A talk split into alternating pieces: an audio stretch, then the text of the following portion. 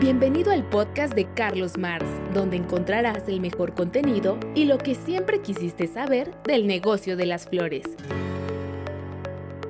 Comenzamos.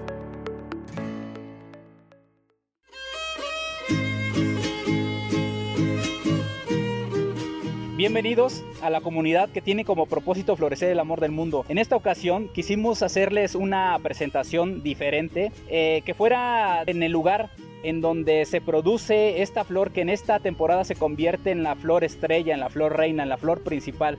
Como ustedes todos saben, la rosa es la flor que más se comercializa en el país. Sin embargo, en esta temporada, la flor de cempasúchil se convierte en esta flor que predomina en escuelas, en oficinas, en casas. De hecho, en este momento, con la situación que pasamos, se presenta como una oportunidad para poder transmitir a través de una convivencia que generalmente se da eh, de una forma más corta en las casas y en este momento que requerimos más estar en casa se convierte en una oportunidad para que los abuelos, los papás, le pasen esta tradición a los hijos, a los nietos y de alguna forma poder eh, vivir lo que es la tradición que nos hace eh, eh, diferentes en comparación a otros países a través de esta flor eh, simbólica. En un momento más haremos una presentación con eh, dos invitados especiales que en su momento les diremos más a detalle sobre esta cantidad de flor que se produce y algunos otros detalles como el tiempo que se requiere para producirla, los lugares en donde se comercializa y las formas en las que se pudiera seguir ocupando. En este momento estamos con Nico. Nico forma parte de una familia que se dedica también a la producción de flores, de verduras. En este momento, él nos va a hablar un poco del tema de la producción de la flor de cempasúchil, que es la flor que tenemos, digamos, como estrella en esta temporada. Nico, ¿cuánto hay de, de flor amarilla sembrada en este momento acá? Bueno, exactamente te puedo decir que son más o menos unos 10 mil, de, de 12 mil a 15 mil metros cuadrados. Es lo que normalmente año con año venimos nosotros trabajando y este, pues esa es la superficie que ahorita tenemos. Bien, ¿cuánto, en qué mes empieza? Empieza a sembrar para sacar la producción en estas fechas? Bueno, este, en ocasiones pasadas hemos sembrado así directo y se siembra un mes antes, más o menos como por el 10, 12 de junio. Esta fue traspuesta, fue como decimos nosotros, la plantamos. Es un mes después, viene siendo por el 10 de julio para que exactamente se viene llegando en estos días. Oye, este tema de trasplantar no es una forma normal que lo hacen. Este, ¿Ustedes por qué lo hacen así? ¿Por qué lo trasplantan este, de un tiempo diferente? Bueno, anteriormente sí era, era eh, la cuestión era que se sembraba directo. Últimamente estos años ya, como se viene modernizando todo esto, sí ya es, como es un poco más rápido, ya se trasplanta. Ya es más común. Ahí ganas un, ¿qué tiempo? ¿Un mes? Un mes. Un mes. Básicamente que ese mes lo pueden ocupar ustedes la tierra para alguna otra producción. Se podría decir, en este caso, como nos dedicamos a, a las legumbres, de repente nos, nos faltan unos días para que la cosecha salga, entonces nos da tiempo, nos ahorramos ese mes. Por ejemplo, antes de esta amarilla, ¿qué es lo que tenían sembrado aquí? Eh, teníamos betabeles. ¿Betabel? Ajá, la misma superficie en betabel. Oye, este tema de tener, en este caso, betabeles antes de la flor amarilla, ¿eso no les perjudica? O sea, ¿la planta la agarra igual? Bueno, si logras ver, está mero en su punto. Eh, esperamos que para los días que faltan la flor va a estar en, el punto exacto De, de, cosechar, sí. Sí, como ustedes ven, hay varios botones como estos que están pues cerrados, pero en algún momento pues van a estar todas abiertas y se van a ver diferentes. Eh, Nico, ¿cuándo piensan a sacar las primeras, eh, los primeros rollos? La primera, bueno, este, en estos días se empieza a vender, ya de hecho ya se comercializa. Lo que nosotros más estamos esperando que floree bien, pero nos calculamos que posiblemente ya haremos unas, no sé, el domingo para ya comercializar, o sea, ya es, de ya. ¿Cómo lo hacen? ¿En rollos de chicos o las maletas que iban de lado, de lado y lado? No, aquí se maneja el rollo chico. El rollo chico, ¿a, dónde lo, ¿a dónde lo llevan? Pues mira, te diré que aquí nosotros la ventaja que tenemos es que estamos a orilla carreteras, no se dan cuenta, y muchos aquí nos pasan a comprar y la otra parte pues sí para el mercado. Quienes eh, no ubican bien la zona, en la parte, digamos que en el extremo tenemos una carretera federal. Esta carretera federal une eh, a lo que es eh, la parte de donde se comercializa mucho el tema de las verduras, de Huisco, que de hecho es un centro muy importante de distribución de verduras para diferentes lugares. Entonces, lo que él nos dice es que aprovecha este tráfico de comerciantes que venden al mayoreo para poderla vender o incluso en un momento hay personas que les dicen a los mismos comerciantes que ellos lo pueden cortar en la, en la web y también ahí se pueden llegar a un acuerdo, ¿no?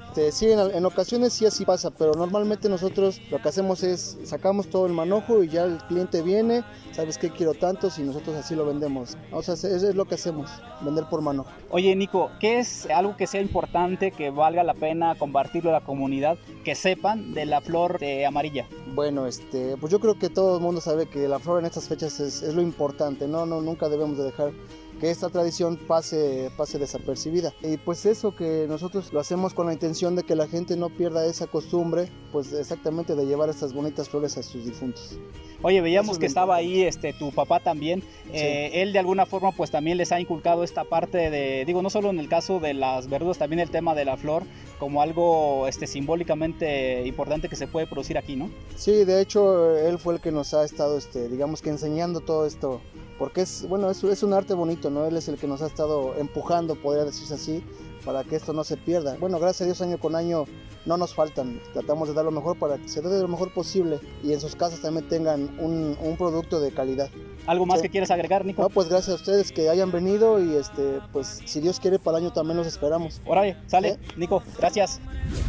En este momento está Joel. Joel es el hermano mayor de nosotros. Él ha tenido mucho contacto a través de los años con el tema de la producción de flores y de verduras. De alguna forma es quien ha tomado este, una forma más cercana aquello que hacían nuestros padres en el tema del campo. Y en este momento vamos a enfocarnos a hablar un poco de la flor de cempasúchil y algunas otras flores que en este momento él nos, nos hablará.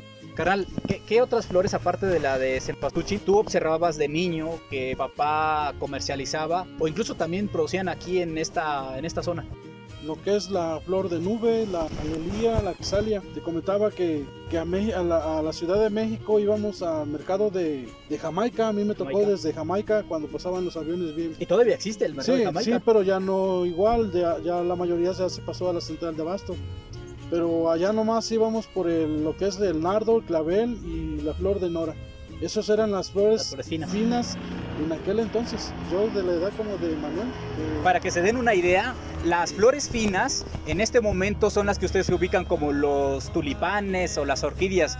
En aquel entonces estamos hablando de hace más de 20 años en las que las flores principales, las flores de lujo que tú le podías regalar a la persona que estabas conquistando, a la persona a la cual tú querías quedar bien, las flores máximas son las que dice Joel, ¿no? O sea, los nardos. Ahorita que dijiste el tema de los nardos, hay que decir que los nardos son de las pocas flores que tiene su aroma bien marcado, así como el tema de las hortensias, ¿no? No hay flores que lleguen a alcanzar ese aroma rico, porque hay otras aromas de otras flores que incluso pues te puede llegar incluso hasta doler la cabeza, ¿no? Pero el nardo es, el, tiene su aroma muy ligero, ¿no? O sea, el tema también de las gardenias, incluso algunas orquídeas. Pero bien, en el tema de las flores de la nube, del estate, en comparación, por ejemplo, a esta flor de cempasúchil, que es donde estamos en este momento parados, ¿qué nos puedes decir de esta flor de cempasúchil? ¿Qué te puedo decir de la cempasúchil? Porque tiene el nombre de cempasúchil, en México es Isempanto, Xochitl, que esos son los nombres que la conocemos aquí en México. Que a pesar de ser este, originaria de México, tiene un nombre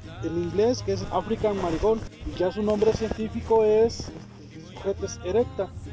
Pero de México es más conocida por Cempasúchil y por Sempoal Xochitl. En este momento, Joel les va a hablar un poquito del tema de la diferencia entre las flores. Nosotros las vemos en los rollos, las vemos en los arcos, las vemos en las imágenes, las vemos en, digamos que en artistas, pero fíjense que un detalle muy importante ahorita que estamos observando es que realmente hay flores hembras y machos. Joel nos hablará un poquito ahorita, ¿cuál es la diferencia que podemos observar? ¿Cómo identificamos entre una y otra? Esas son las, las hembras, las bonitas, las más exactas, perfectas, y los machos son bonitos, son completos. Hay siete tipos de flores de, de flor de muerto. Okay. Una de las más es esta y también la de erecte espátula, que es la de, no sé si te acuerdas, la que le llamamos los temolitos. Ándale, exactamente. Esa, que esa, tiene un colorcito sí. muy especial en el, en el fondito, una vez como rojito. Es que son así como negritas. Esos los que comúnmente papá les llamaba temolitos, sí, o sea, te digo, son varias, pero las más comerciales aquí en México son estas. Qué, qué bueno que dice eso, porque ahorita que veníamos en el camino, veíamos, digo, otra, otros terrenos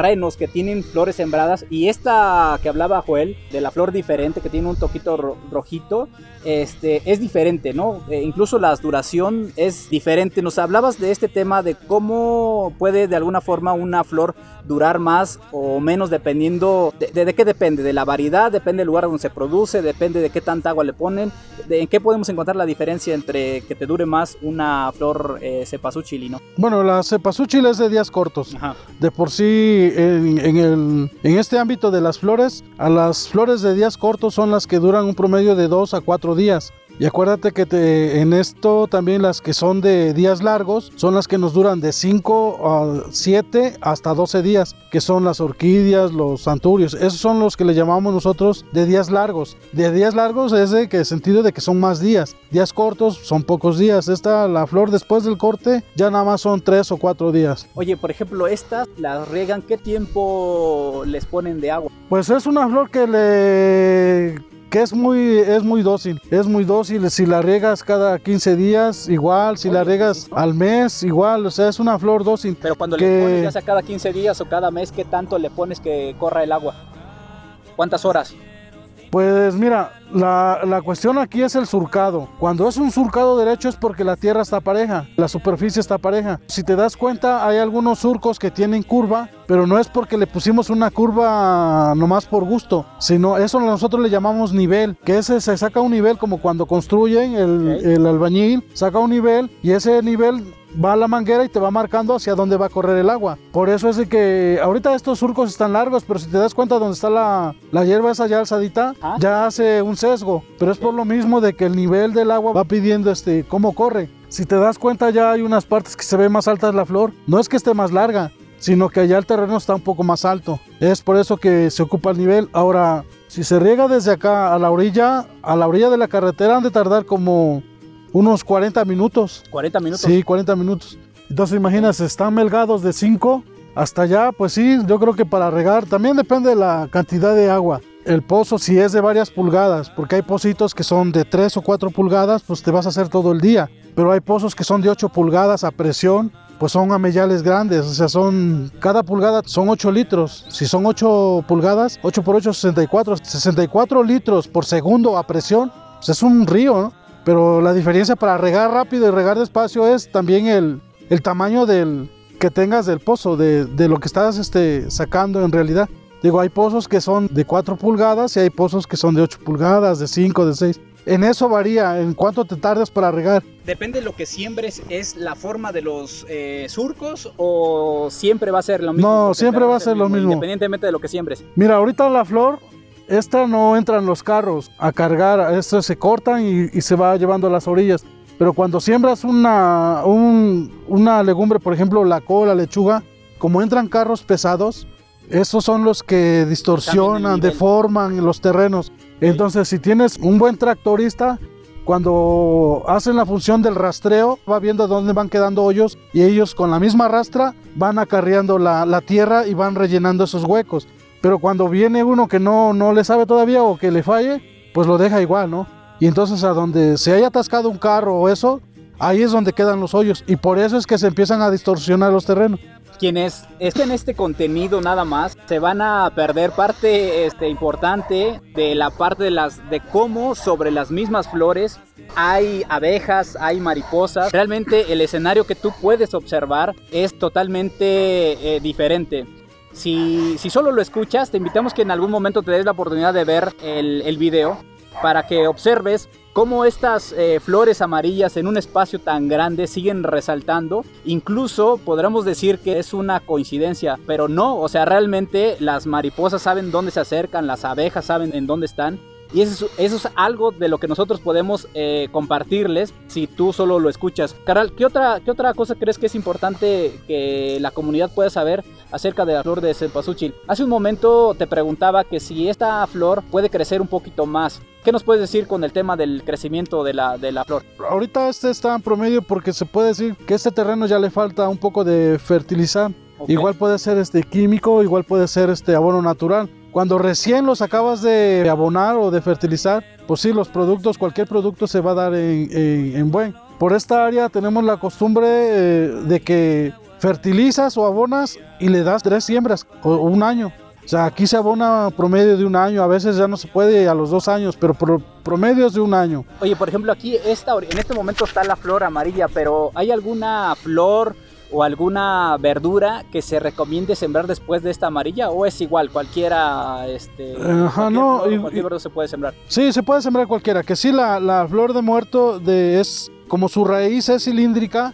nos indica que es este fría. Entonces, si frío le siembras otra vez una lechuga o eso que también es frío, ahí va también a ver como que cuestión. Entonces, le, aquí mucha gente le va cambiando. Las verduras, por ejemplo, calientes, pues es el rábano, la cebolla, de cebollina, o sea, Oye, de esos con el tema de las, de las flores que decíamos hace un momento de la nube, quienes ustedes la conocen, pues la nube es una florecita blanquita, este, la crisalia que son flores de colores, eh, la lelí que esa también en- vienen diferentes, que tiene un aroma. Eso tú también eh, has tenido experiencia con la producción de esas flores. Sí. Háblanos un poquito cómo se llama de, de ellas y empezamos con la nube. La nube, ¿en qué mes del año es recomendada sembrar? ¿Qué tanto dura y cómo es un poquito del proceso de la producción de la nube? Sí, la nube también es, eh, esta, como esta flor también se siembran directas. Hay flores que se trasplantan. Por ejemplo, la nube para cosechar ahorita para Todos Santos vienen siendo después del 10 de julio hasta 17, 18, por ahí así, en, en directa. Esta flor también, si la siembras directa, también la tienes que sembrar en esos días. Y ya si la trasplantas, entonces ya es un mes después. Eso se hace para como que es más rápido el proceso, porque cuando la siembras directo es un poco más lento. Entonces el trasplantar es te permite sembrar y ya le vas sembrando por cuarta y le vas poniendo cuatro plantitas a un trasplante. Le vas calculando una cuarta. No necesario te tiene que quedar exacto, pero ya le vas calculando que una cuarta, una cuarta le vas. pero eso no está en todas las flores, ¿no? Por ejemplo, en la nube es ahí no. ese sí es siembra tema de- directo, de ese es siembra directo, Ajá. ese no, la lelí también se siembra Sí, directo. Podemos decir que en el caso de la nube todavía está, digamos que se está produciendo como hace años y realmente no ha tenido como un avance en ese sentido. ¿O qué ha pasado con, con la nube? Por lo mismo de que ya hay variedades más nuevas en el mercado, ya las flores estas, la nube, la lelí, la crisalia, han perdido un poco más de venta. Pero aquí tenemos un mercado, el de Huiscolotla, ese es el, el que consume todavía ese tipo de flor. Igual la Lelí. la Sí,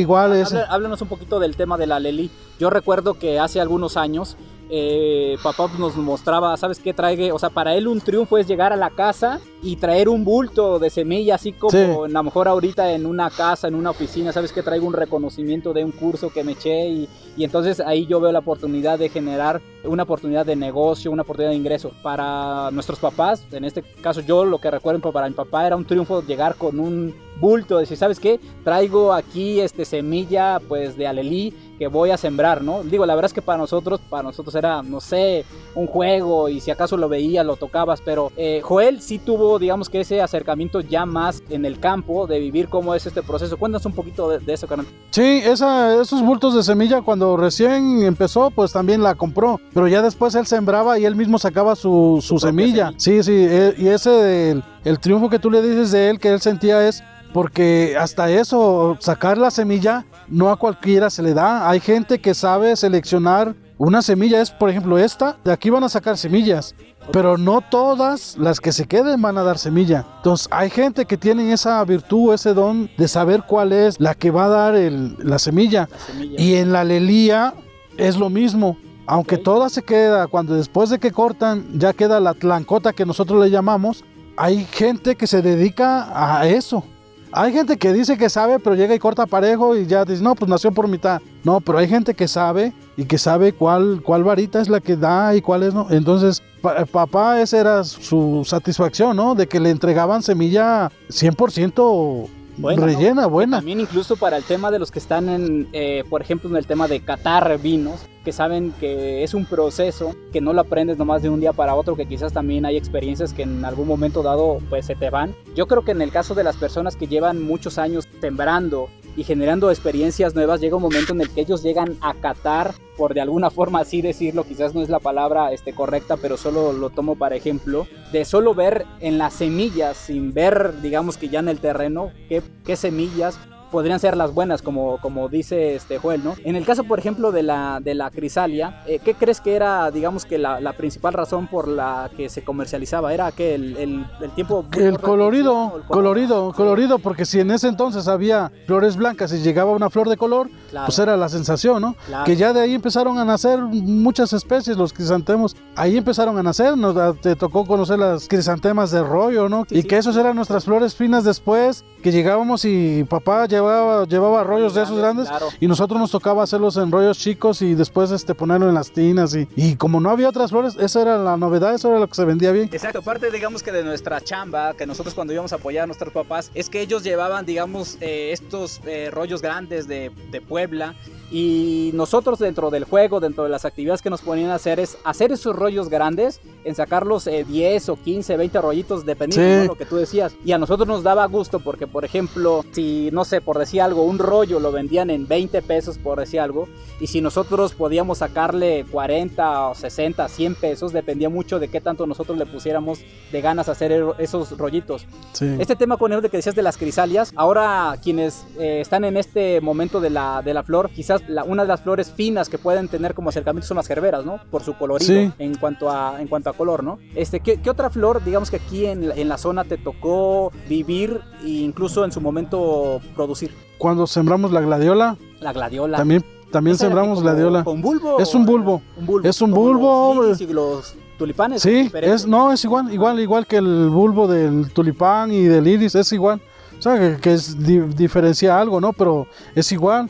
Y me tocó desde aprender a sembrarlo, me tocó aprender a cortar, me tocó aprender a amarrar, porque el amarrado de la gladiola no es claro, amarro sí, 72 claro, varas y ya, no. Técnica. Tenía su técnica de cómo amarrar y todo eso lo aprendí. Y también le aprendí a cosechar, después de que se produce la gladiola, el bulbo madre producía bulbos pequeños. Okay. Se arrancaban esos bulbos pequeños y se volvían a sembrar, pero para hacerlos grandes. Y sí daban una gladiolita o eso, pero no, no, no era gran cosa, sino que se sembraba nada más para que agrandaran. Ya después de que agrandaban, ya lo sembraba ya como bulbo madre. Pues mi papá muchos años tuvo es, esos bulbos, que ya a raíz yo creo de que nos fuimos todos para Jalapa, pues ahí se perdió ese bulbo de gladiola, porque en realidad él también almacenó bulbos, que ya último, quiero entender que si no se perdieron cuando se quemó el... Un cuarto el cuarto, casa, ¿no? sí, que, que se quemó un, un, este, sí, un granero, creo que ahí, ahí es donde se perdieron varias semillas, porque mi papá era mucho de guardar semillas, cosechaba y él guardaba. Y él pagaba a gente que sabía para que le fueran a sacar sus semillas. Claro. Y sí. De hecho, fíjate que esto ahorita que dice el tema de las gladiolas, justamente la semana pasada veía una estadística de las flores que más se producen en el país y las gladiolas sigue apareciendo. De hecho, es en Puebla donde se producen la mayoría de estas flores de gladiolas. La, las gladiolas a través del tiempo se han quedado en un uso principalmente en el tema de funerarios pero no siempre fue su lugar. O sea, las gladiolas llegó un momento que ocupaban un lugar muy importante de una flor que resaltaba. No sé si recuerdas que, por ejemplo, para las graduaciones se arreglaban sí. los ramos y se les ponía un celofán, sí, sí, un, un, papel exactamente con este papel encerado, ¿no? De esas gladiolas son justamente de las que habla Joel. Y creo, no sé si te tocó también el tema de los de los claveles, ¿no? También, este, también sembró. También, también sembró, también sembró clavel, sembró incluso la flor del polar. El polar. O sea, sí, también, o sea, sí, papá le, le gustaba mucho, le gustaba mucho innovar, ¿no? pero yo creo que también este, mmm, como él iba a, lo, a, los mercados y veía qué es lo que se vendía, él también llegaba a eso, pues y bueno, nos tocó incluso, ¿no? Este, sembrar hasta llegar a sembrar la rosa, ¿no? Que, Exactamente. O sea, que, que él, él le gustaba innovar, él le gustaba, si él pudiera haber sembrado de todas, él les hubiera sembrado. Y ya no le alcanzó el tiempo, pero si él hubiera podido sembrar de todas, créeme lo que lo hubiera hecho. Él lo hubiera sembrado desde la más sencilla hasta la más fina, él lo hubiera hecho. Sí, es, es importante este, compartirles que parte de, de, nuestra de nuestro recorrido, de lo que nosotros hemos aprendido, mucho es por ese amor que le ponían nuestros padres para el tema de producir o incluso vender. Eh, en su momento esa parte, esa cercanía de verlos cómo es que en algún momento sembraban, en algún momento eh, vendían, nosotros fuimos tomando parte de eso, ¿no? Eh, la verdad es que Joel eh, tuvo el mayor acercamiento. Yo creo que los mejores momentos de papá produciendo Sí. yo creo que te tocaron a ti, ¿no? O sea, realmente nosotros, yo creo que nos quedan como las, como las, eh, ya los últimos eh, momentos de ese nivel de producir. O sea, al tema de llegar, no sé, a, a sacar una camioneta de una flor, ¿no? O un camión Sí. de, de nubes o de alelías o de crisalias, ¿no? Sí, o sea, él sembraba, sembraba bastante, o sea, el- y de eso de la edad, pues imagínate, pues yo creo que nací en medio de las flores, ¿no? Que yo una vez me comentaba mi mamá que para que no me le perdía, me amarraba un rollo de nardo, porque yo me le iba. Pero ella me dijo, ella un día me decía, no, dice, te chingases hasta el día que te amarré el nardo, porque te amarraba yo otro rollo de flor y te lo llevabas, pero te, ama- te amarré el nardo y ahí te chingaste ya, porque ahí te quedaste con el rollo de nardo. Sí, esto que dice de, eh, Joel del nardo, para quienes no sepan, nardo es una de las flores, así como dijimos, con mayor aroma, es una de las flores más pesadas. ¿Cuánto de- debe pesar un rollo de, de nardo? Digo, lo suficiente para que un niño de unos 30 cinco kilos, no. años, 3 años no se lo lleve. No, O sea, no, no, no, te lo llevas, no o sea, se te lo- quedas ahí porque te quedas, ¿no? Sí.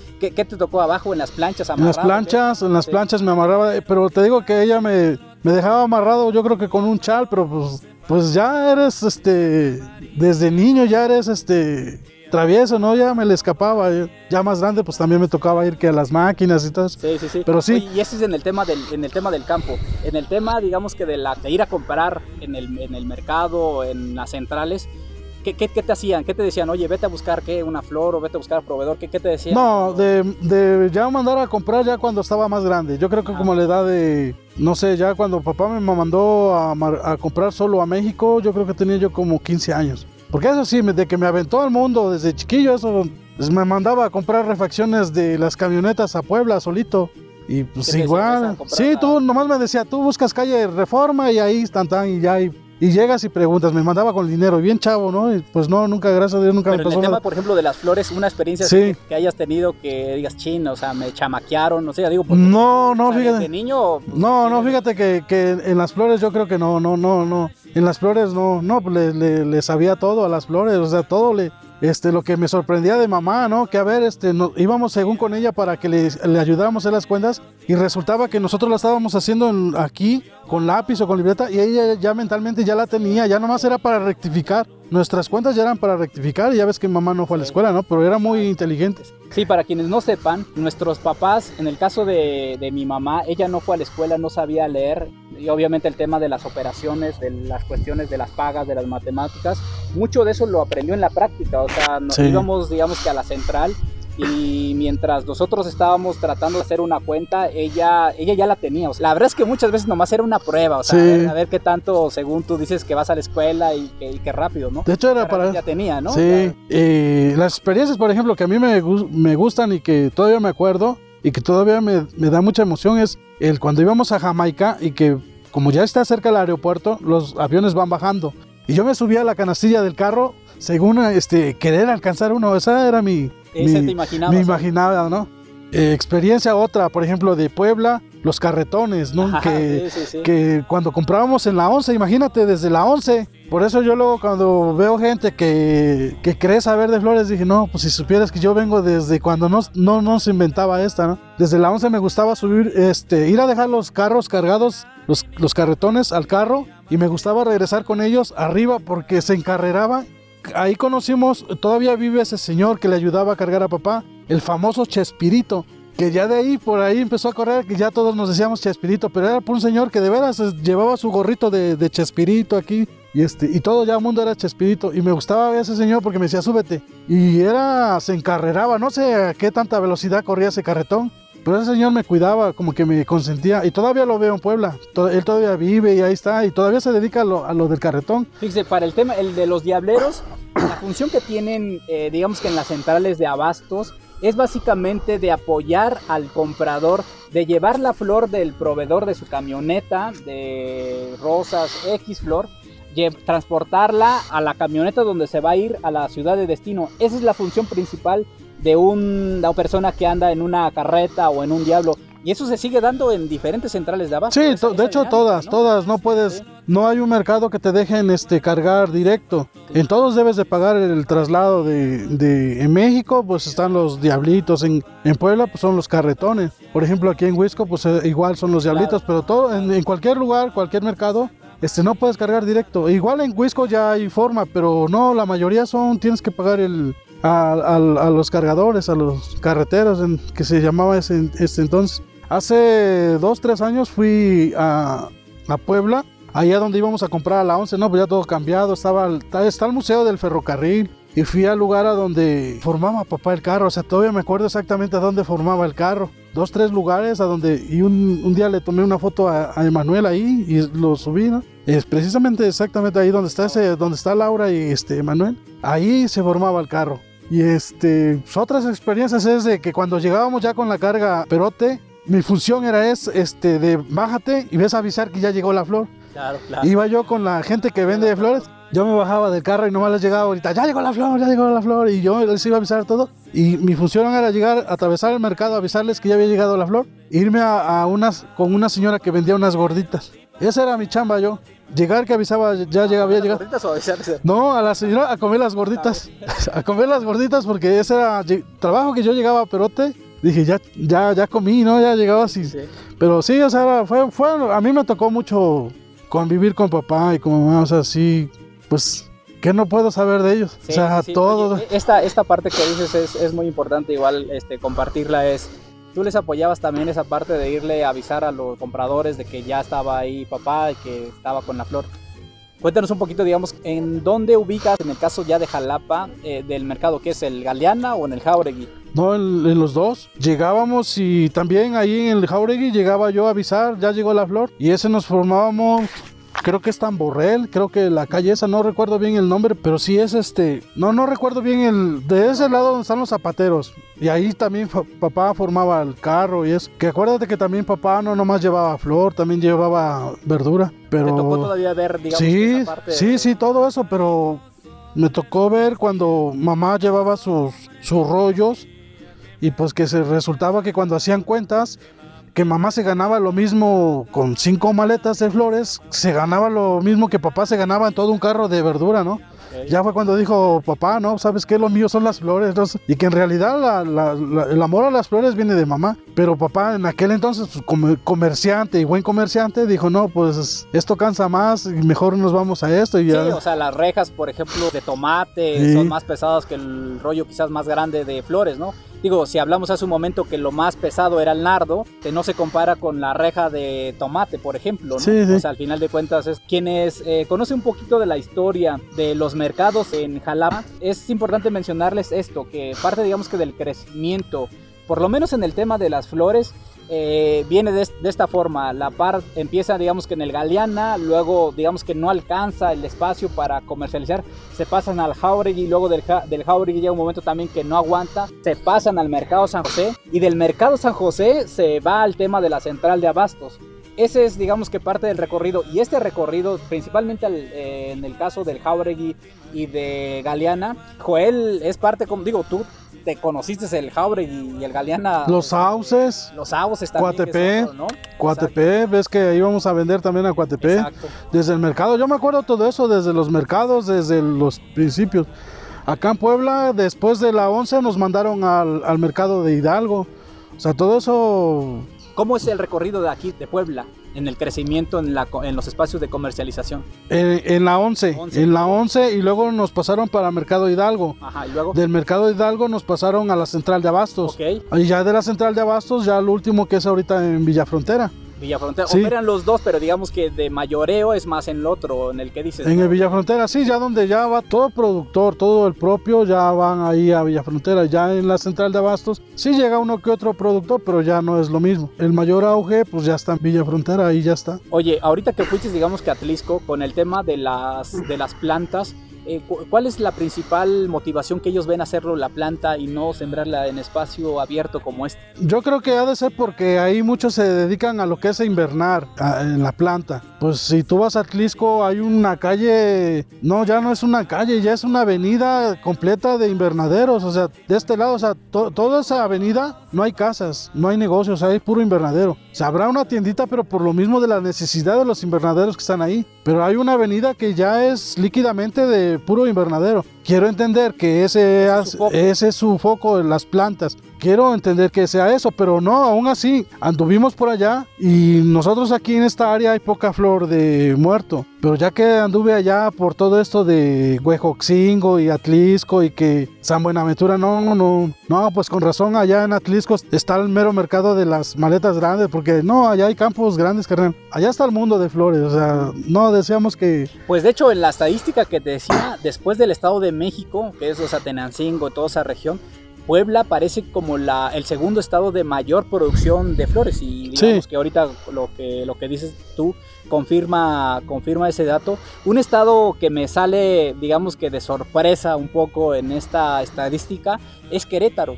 Digo, quizás pude haber eh, pensado a lo mejor Guadalajara o León, creo que sí aparece, sí aparece León, pero me llamó la atención que apareciera en esta estadística Querétaro. Sí, su este, clima.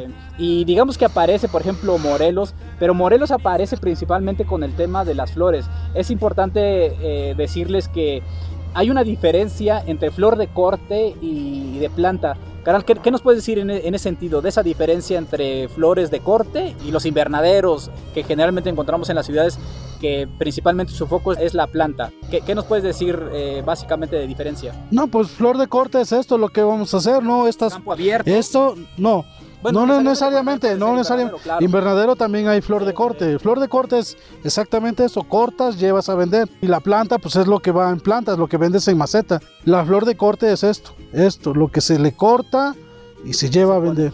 Y, y es importante también es decir que no todas las flores, una vez cortadas, funcionan igual. Por ejemplo, si estas, algunas de estas flores que podemos ver eh, aquí en, el fondo son digamos que más eh, silvestres, si algunas de estas las cortáramos no están, no tendrían la misma durabilidad que podría tener a lo mejor una flor que sí fue, aunque se va a cortar en su momento, no tiene una mayor duración no todas, de hecho muchas de estas flores se quedan en planta justamente para hacer su vida más larga, ¿no? En la planta, porque una vez que la cortas ya no te dura, no te dura igual, ¿no? En este momento, digamos que la flor eh, principal que se convierte en, en, el país es la flor de cempasúchil y ya pues, él nos habló de unos temas este, técnicos, incluso los conceptos de su nombre más técnico algo que es muy importante y que no hemos tocado es el, aroma que, que, podemos percibir de esta flor eh, simbólica realmente es, es, único. O sea, eh, si bien es cierto que hemos hablado, digamos que de otras flores, pero hay que tomar en cuenta que este tema de conectarse con nuestras tradiciones, el hecho de percibir las, las flores amarillas cuando tú llegas a tu casa y ya haces un arco o pones una planta de cempasúchil, es también un, es un buen pretexto y una, una buena conexión con aquellas, eh, nuestros seres queridos que ya no están con nosotros, pero este aroma te hace, digamos que recordar eh, a ellos en vida. Y en ese sentido, creo que vale mucho la pena, no solo en el tema de las casas, cómo los utilizamos, sino también valorar lo que hacen las personas, digamos que en el campo, y sí quisiéramos, digamos que reconocer todo ese esfuerzo que hacen las personas en el campo por, por hacer que esta tradición también sea, sea posible. Eh, Carnal, ¿qué nos puedes decir en ese sentido con el tema de la flor amarilla en, en, el campo y por qué crees que valga la pena que las personas en el campo la sigan eh, produciendo y las personas en su casa la sigan consumiendo? En el tema, ¿cómo se llama?, de las tradiciones, ¿por qué crees que sea importante que las personas en el campo sigan produciendo esta flor simbólica y que nos da identidad como mexicanos y en las familias? Eh, ¿por qué crees que valga la pena? Tanto las personas que están en el campo como las personas que están en la ciudad, en, la casa. Pues si hay países que, les gusta mucho nuestra tradición o, nuestros pasados y que nosotros los que producimos estas flores las dejamos de producir, a los niños de futuro no van a conocer estas flores y no van a conocer nuestras tradiciones. Si es importante para nosotros los productores seguirlo haciendo. Esto, esto no es, no es muy cercano a lo de nuestras tradiciones. Viene desde los aztecas, carnal. A una diosa que se llama Coyulhauqui o que se llamaba Coyulhauqui, le encontraron estas flores en su diadema que no han logrado descifrar si es símbolo de su soberanía o símbolo de su muerte pero está y lo tiene. Entonces, estas, imagínate, si viene desde los aztecas, llegaron los españoles y igual vieron la flor, porque esa la encontraron aquí. Nos añadieron sus tradiciones, porque en España no había la, flor de muerto. Entonces, sí es importante conservarla y seguirla inculcando con nuestros, con nuestros hijos, con nuestros nietos. A menos para que ya no se pierdan las tradiciones, porque se han venido perdiendo muchas tradiciones. Pero eso de las tradiciones de que yo me acuerdo que papá iba hasta una panadería especial a, comprar las arrobas de panes para que se ponían mesas grandes. Después de que pasaban los días llevaba las ofrendas a sus compadres y esa onda y ya eso todo se está perdiendo. Igual por la economía, no sé qué sé yo, pero sí hay muchas tradiciones que, que, se pierden. Entonces, si a nosotros en el área de, la, de las flores, de la floristería, podemos hacer algo para que no se pierdan esas tradiciones, pues lo vamos a hacer. Y más que provenimos de papá y mamá que son fueron este floristas desde desde Es, importante eh, decirlos y personalmente yo los invito a que es un a que pasen un momento con su familia, con sus hermanos, con sus amigos, eh, en, esta, en este momento que estamos con esta invitación de estar en casa y no de asistir a lugares públicos, posiblemente en tu ciudad de origen encuentres esta, este tema de los panteones cerrados, que es normalmente donde en estos meses se daba la oportunidad de convivir eh, con tu familia y con aquellos eh, seres queridos que ya no están con nosotros en, esta vida terrenal. Pero yo te quiero decir que tienes la oportunidad de pasar un buen momento con tu familia, con tus hijos en tu casa, conservando esta tradición que nos da mucha identidad y que de forma indirecta apoyas a personas locales. Digo, nosotros hablamos del tema de la flor porque es justamente en donde nosotros estamos eh, involucrados, donde nosotros ponemos, eh, donde está nuestra pasión, pero también hay que tomar en cuenta que ahí hay, en esta tradición, hay panaderías, hay, digamos, eh, de, dulce tradicional. O sea, en realidad hay una cadena de personas que, que, tienen una oportunidad también de, de, generar y conservar una tradición y conservar también una familia. Así es que si tú tienes la oportunidad de hacerlo esto en tu casa, este, hazlo. Seguramente en tu ciudad encontrarás en el mercado o encontrarás en los invernaderos seguramente también ya la planta de, de cempasúchil, ¿no? Con este tema de, digamos que, eh, ir cerrando este, este espacio con, principalmente con el tema de, de cempasúchil, ¿cuál es el la cantidad promedio que suelen sembrar eh, de flores cempasúchil, por lo menos aquí en esta, en esta región a campo abierto? Un promedio de una hectárea, 10 mil metros cuadrados. Este, hay algunos siembran más, por ejemplo, esta es una y media, pero por ejemplo hay lugares que siembran media, tres cuartos, entonces vamos a poner el promedio de una hectárea, que ahorita para este, aprovechando esto, que ahorita para lo que es para la temporada es para eso, pero acuérdate que ya la están sembrando intencionalmente para usos médicos, esta flor, este pigmento le dan de comer a los pollos para que las yemas de los huevos salgan más amarillas. Ahora, esta flor también es, es muy buena para también para sembrar es, lo que está ahorita de moda este ecológico, ¿no? este sustentable. Ok. Sí, sí, sí. Este, de aquí sacan los, los para atacar los nemátodos. O sea, es, para, este, también tiene insecticida. Y la otra, el, el aroma, el aroma es muy importante pues ya tiene buenos años. a mediados del siglo XVI, los herbolarios europeos la empezaron a incluir en sus listas herbolarias. O sea, imagínate ya con el tema del aroma encontraron muchas propiedades. Oigan, en el tema eh, veo que, digo, siempre me ha llamado justamente el tema de la atención de cómo en este suelen poner árboles para dividir el tema de los, de los terrenos. ¿Cuál, crees, eh, solamente crees que esa sea la única forma, o sea, dividir terrenos con los vecinos? ¿O qué otra función nos dan, digamos, que este tema de, de poner los árboles entre terrenos? Sí, son límites de parcelas y también son este son vallas, vallas naturales. Ok. Eh, ahorita en los invernaderos lo que hace uno es haces un invernadero y pones vallas naturales. Vallas naturales es que te avienten el hielo, el, el viento, a que no te rompa los nailos. Y en aquel entonces yo quiero imaginar que los, los señores de antes prevían eso, porque estamos en una zona donde aquí asienta el hielo. Entonces esta línea de, de, árboles, ese ha de ser su fin, más que el más que el límite. Y aparte pasa aquí un canal grande de agua. Este, ajá, pasa un canal grande. Y en los canales, este, los árboles nacen voluntarios, o sea, sin necesidad que tú los siembres, en los canales siempre van a nacer árboles. Y aquí somos en, sí, de agua. y nacemos, estamos en una zona de pirul y zona de fresno y los fresnos son muy muy agualones. Entonces, ¿qué hace? Pues si nació, si te cayó una semillita, lo más práctico es que van a hacer, eh, si es agualo, van a ser ahí. Pero sí, esa, yo creo que la finalidad de estas mallas son vallas naturales precisamente para contraatacar un poco el hielo, porque igual cuando vienen las heladas fuertes, pues aunque tengas lo que tengas, se lleva todo. Sí, sí, sí. Eso. Y ya finalmente, tomando digamos que como contexto esta eh, vista maravillosa del amarillo de la flor de cempasúchil a campo abierto y ver las mariposas y las abejas, ¿qué otra cosa crees que valga la pena comentar respecto a la flor amarilla?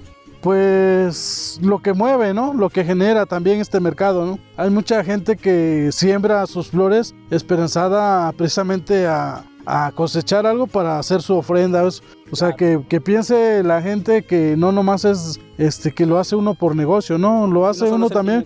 Eh, ajá, también es para conservar nuestras tradiciones, porque mucha gente de por acá siembra un pedazo de flor amarilla precisamente para eso, para que van, la venden y ya se traen sus cositas para poner sus ofrendas. Eso es una finalidad también aquí en esta zona. Por eso es de que no hay campos grandes. Eh, y finalmente, algo que tú quieras compartir este, de ti, que estás, digamos que en este tema también de, las flores, parte de lo que has vivido, eh, algo que, creas que es importante comunicarle a la, a la comunidad pues ya no sé ni qué podría decir, ¿no? Pues he vivido en medio de las flores, o sea que pues de un momento las...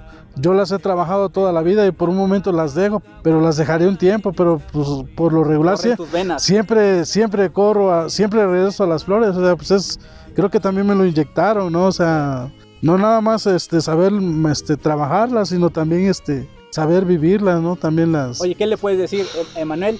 Ven, tantito, ven aquí con tu papá. ¿Qué le, qué le puedes decir, por ejemplo? Ven, ven, Emanuel. Em, Emanuel es, es hijo de Joel y parte también de lo que él ha compartido, que me ha tocado observar, es eh, trasladarle ese amor por las flores. De hecho, en algunas ocasiones, Emanuel ha hecho, digamos que hay un intento jugando con composiciones florales incluso ellos este, cerca de donde viven tienen un invernadero donde eh, producen también flores y le van variando. Eh, ¿qué, mensaje le darías, por ejemplo, en este momento a Emanuel, por ejemplo, y entendiendo que en algún momento también lo van a ver tus, tus demás hijos? Pues mira, más que decirles que lo hagan, no. Tienes que enseñarles. Acuérdate que el ejemplo viene más con lo que te ven hacer, con lo que te oyen decir. Si tú le dices, oye, haz esto, pero te ve haciendo lo otro, dice, no, o sea, no, acuérdate que les enseñamos más haciendo que diciendo. Y entonces él, pues yo creo que nos ve trabajando en el campo, nos ve trabajando en las flores y pues le apasiona también, o sea, están ahí en el invernadero y también ahí está, se pone a escardar con su mamá, o eso, o sea, le gusta mucho. Y pues si ese es su destino, trabajar las flores, pues qué bien. Y si no, pues lo que él, él le gusta. Pero sí, si le gustan las flores, adelante. O sea que que lo que él quiera trabajar. compartirles, saludarlos siquiera, decirles ahí hola. De hecho ya es diseñador floral. ¿Sí? Diles hola. Hola. Bien, como ustedes vieron, este hola, quizás para quienes nos, están viendo en este momento es muy inocente, pero como ustedes observaron, parte de lo que nosotros eh, contábamos es lo que en algún momento vimos que hacían nuestros papás eh, y, y, probablemente, no sé, pero en algún momento este, Manuel recordará en, pues, en su mente y en su corazón principalmente, porque eh, quizás la, mente es muy engañosa, pero siempre a través del tiempo lo que nos queda es lo que realmente te marca en el corazón. Y, parte, digamos que de nuestro propósito de, de generar este contenido y de estar en este tema es porque realmente buscamos eh, florecer el amor del mundo a través de las flores. Y seguramente en algún momento Emanuel eh, le tocará hablar de una forma distinta en su momento. Canal, quiero agradecerte mucho tu tiempo, tu experiencia, por eh, compartirnos parte de lo que tú has vivido y formar parte de la comunidad que florece este, al mundo. No, gracias a ustedes. Gracias y... Vale. Pero estamos para la próxima. Vale, gracias. Gracias, Emanuel.